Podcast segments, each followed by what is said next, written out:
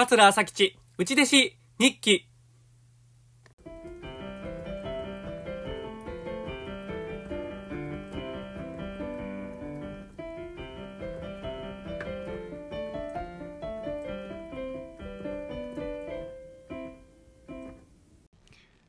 はい、ありがとうございます。桂朝吉です。桂朝吉内弟子日記のお時間です。この番組は上方の話家、桂朝吉が、米朝師匠の下で過ごした3年間、その間に書いた日記を読み上げていく番組です。3年分すべて読み終われば終了でございます。はい。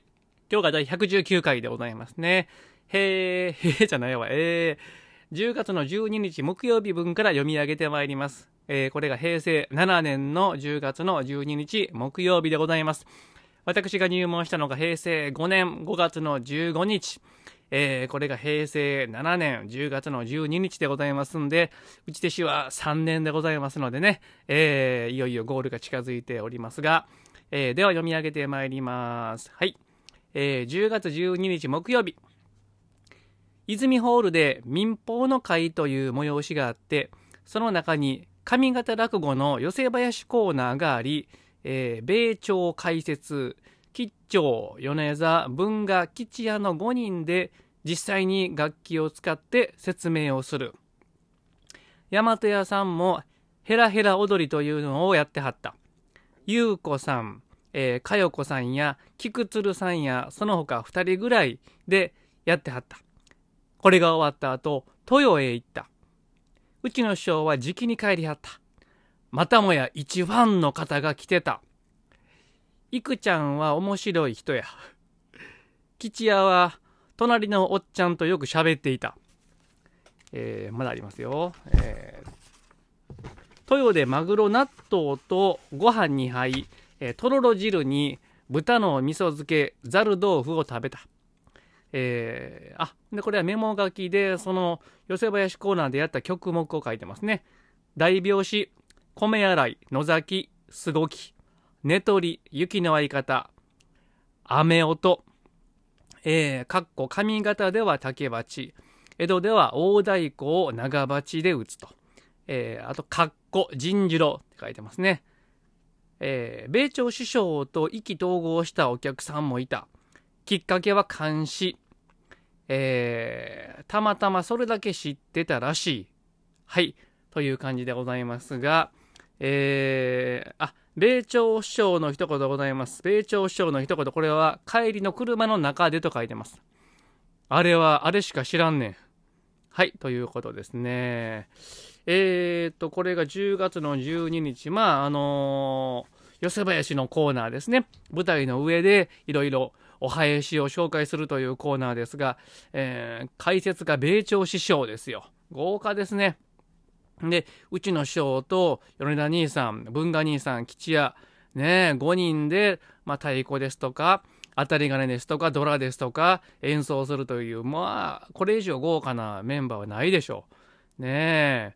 えー、で、大和屋さんっていうのは、まあ、何遍かこの内弟子の日記の、えー、でも出てきますが、そういう門町にあったお茶屋さんでございます。大和屋さんね。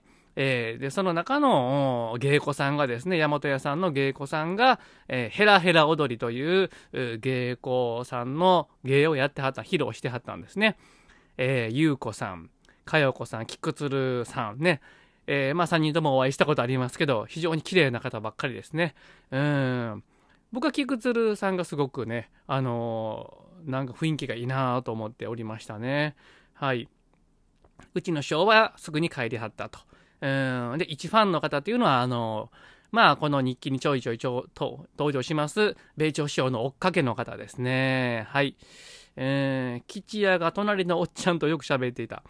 もう吉屋はすっごく人懐っこい人なんで、初めて会った人でもね、もう平気でもどんどんどんどん喋っていくんでございますよ。人見知りしないんでございますね。えー、多分そのことを書いてるんで、あの、豊というお店でたまたまいてはったお客さんと、吉屋さんはよく喋っていたと。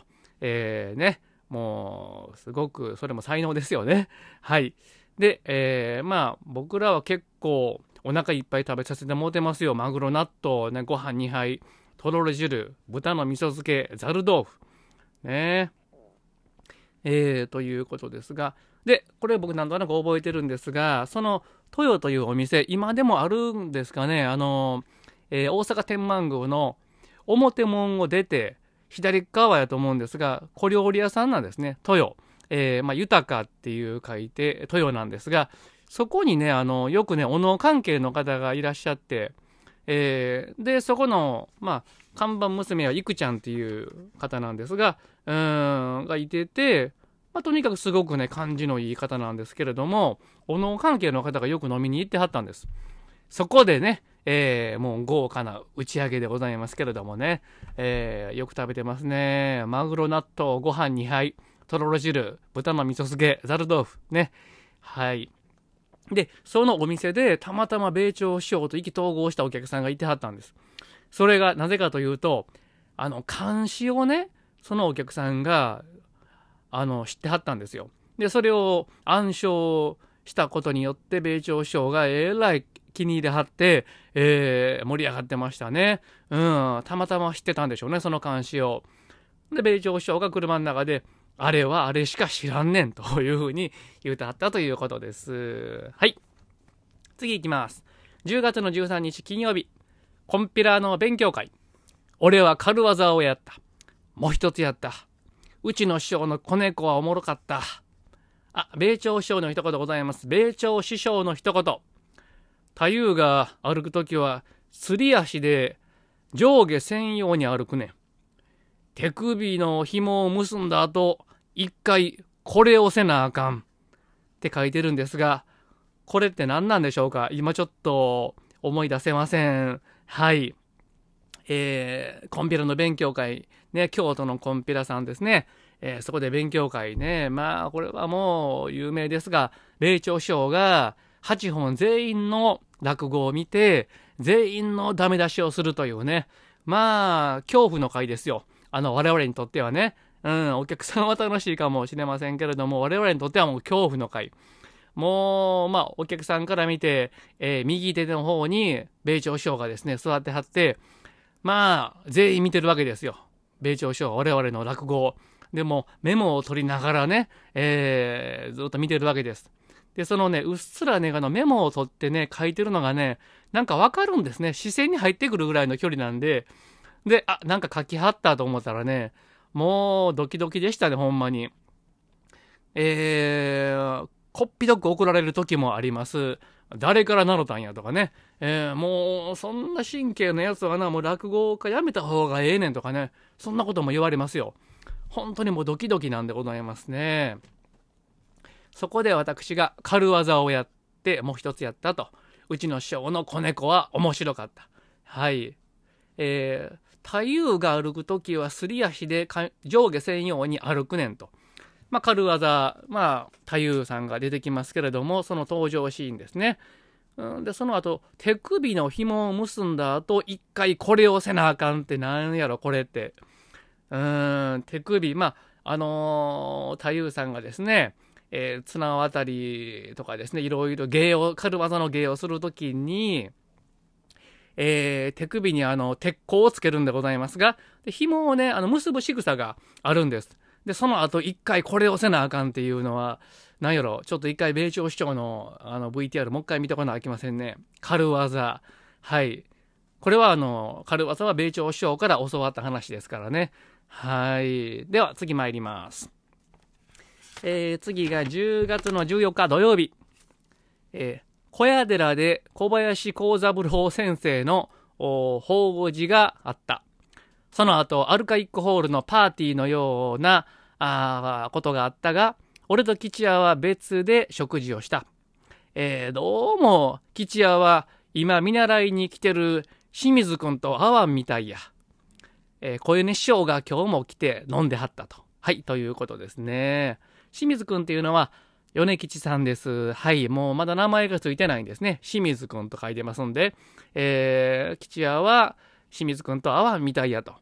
ね。まあ何を見てこれを言ったんか分かりませんけれども、えー、小林幸三郎先生っていうのは、えー、米朝師匠の奥さんの妹さんの旦那さんですね。えー、まあ、あの、お医者さんでございますけれども、うん、小林幸三郎さん先生が亡くなって、えー、法事があったと書いてますね。はい。小米師匠よう来てはりますね。しかし、小米師匠の名前がもうたびたび出てきます。小米師匠が今日も来て飲んではったと。はい。次行きます。10月15日日曜日。奥さんは、あけびの踊りの会とかで、早うに出て行きはった。えー、10時頃まで帰らないそうだ。米朝省は夕方からプラザへ行ってはるようだが、えー、8時頃だったと思うが、え？ちょっと待ってくださいよね、これ。えー、米朝首相は夕方からプラザへ行ってはる。えー、さっきに米朝首相が帰ってきはって、えー、8時頃だったと思うと。えー、まずお風呂へ入って、その後、蕎麦を作ってくれ、と言われたので、えー、蕎麦を作った。えー、ブリの一品もつけた。小料理屋か。ね、料理が好きなんでね、ブリの一品もつけたって えー、米朝首相の一言。さすがに今日は飲まんかった。はい、やそうでございます。追伸散髪へ行ったと書いてますね。はい、というわけでございまして、今日は10月の15日、日曜日まで読ませていただきました。最後まで聞いていただいてありがとうございました。